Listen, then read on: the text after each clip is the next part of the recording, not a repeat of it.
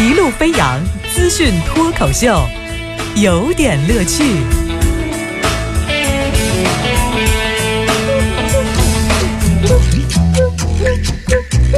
有点有评，加叙加意，中心思想，有点乐趣。今天的有点乐趣要跟您聊的话题哈，就是我们得说说穷熊孩子了。今儿说什么主题呢？就是熊孩子应对手册。呃，有条新闻呢，您前两天可能是看过，就是有一个就是工人哈，户外的一个就是我们叫蜘蛛人吧，他就在户外这个擦玻璃啊，这个高高上上的时候，呃，这个时候呢，就是有一个十岁的小朋友，因为嫌他这个外面施工太吵了，打扰到自己看动画片，结果呢，人家一气之下拿一小刀。割断了施工者下方的安全绳，让这个施工者吊在半空中动弹不得啊！不得不出动消防大队，最后把人救下来。就是你这边喊的，哎，小朋友别割，别动手，就求别割。不行，已经晚了，这手已经出了，绳子已经断了。这个我们北方啊，把这个特别调皮的孩子称为熊孩子啊，这不是那个熊出没的熊，不是，但是也差不多，嗯，就是这个字儿啊，熊孩子。呃，形容孩子特别调皮。近一两年，这个熊孩子呢，其实却包含着对于家教不好的孩子的不满和指责。您类似于，比如说在车上的这个熊孩子的各种的不负责任的、不守安全呐。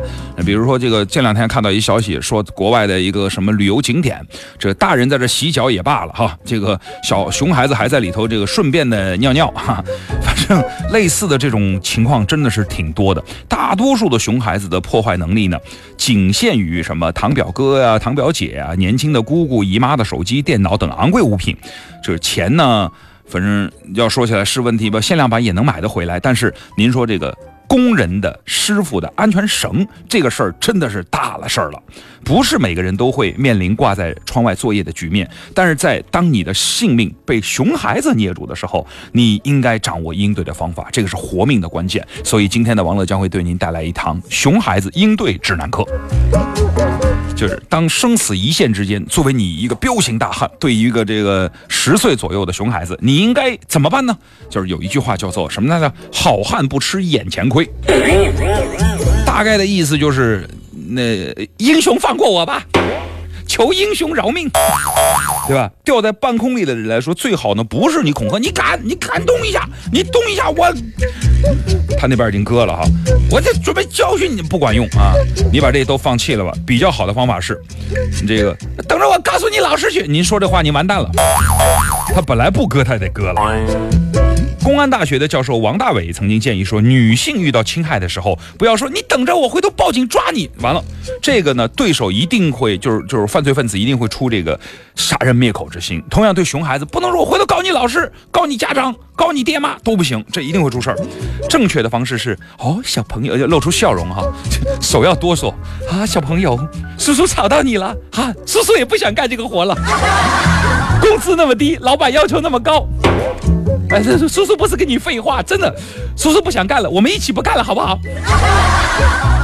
小兵张嘎里头有一段，就日伪特务用胖那个那个那个被胖墩儿啊用扫帚从背后顶住腰眼的时候，这个人家你看那个日伪特务是怎么喊的？小英雄，小英雄，这这个是枪下留人呐，手下留情啊！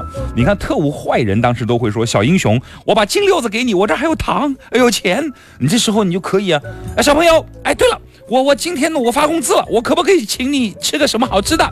你喜欢吃什么？你告诉我。哎，对了，你爸爸有没有给你买过变形金刚？就是买不买了，你先上去再说嘛。怎么办？收买一下熊孩子呗。还有什么冰激凌啊、零花钱呐什么的，对？你尽量不要讲他的很痛恨的东西，好不好？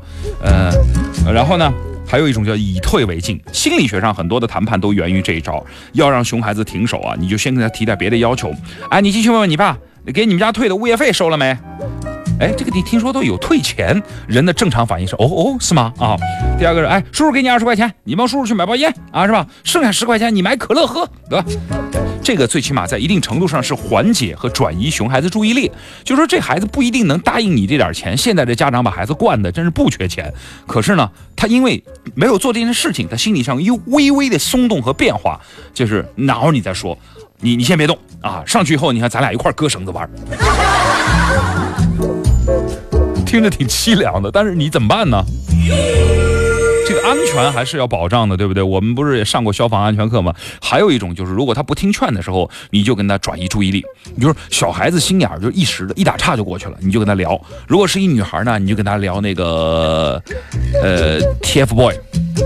那个叫什么？陶他那，我我记不住那个组合，不好意思啊。TFBOY 对，那个如果是男生呢，你就跟他聊 iPad 游戏。我说你知道，iPad 有游戏叫《龙与地下城》。哎，我跟你说那个游戏升级，哎，叔叔这儿有一账号啊，这个刷副本刷特高，可以让给你。你不要提《熊出没》，里面光头强最喜欢拿斧子砍树。还有呢，稳住熊孩子之后呢，马上联系工友啊、警察呀、消防队啊、周围邻居，说自己处境困难。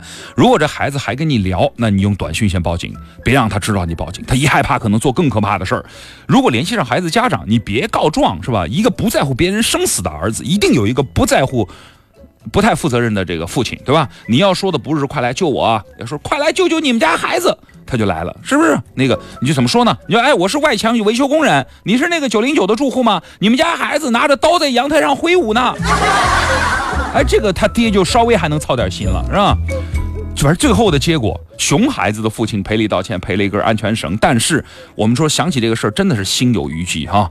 他们已经有了成年人的身体，孩子的脑筋和难以控制的激素，在青少年的时候教育缺失，显得特别的危险。熊孩子看似无心之事，背后隐藏着父母的无心之教。扫帚不倒，灰尘不会自己跑掉。应该对孩子的家长提起诉讼，要求补偿。法院也应该要满足这样的要求。呃，大部分家长对于孩子危险行为的放任，都是因为他们付出的代价太小。反正我们最后想说，这个我们民法通则里有规定，说无民事能力的行为能力人限制民事行为能力人造成其他的危害，由监管人。承担民事责任，就是这句话的回过头来，就是说，熊孩子得先从熊父母开始。各位，今天给您教的这招，希望永远用不上哈。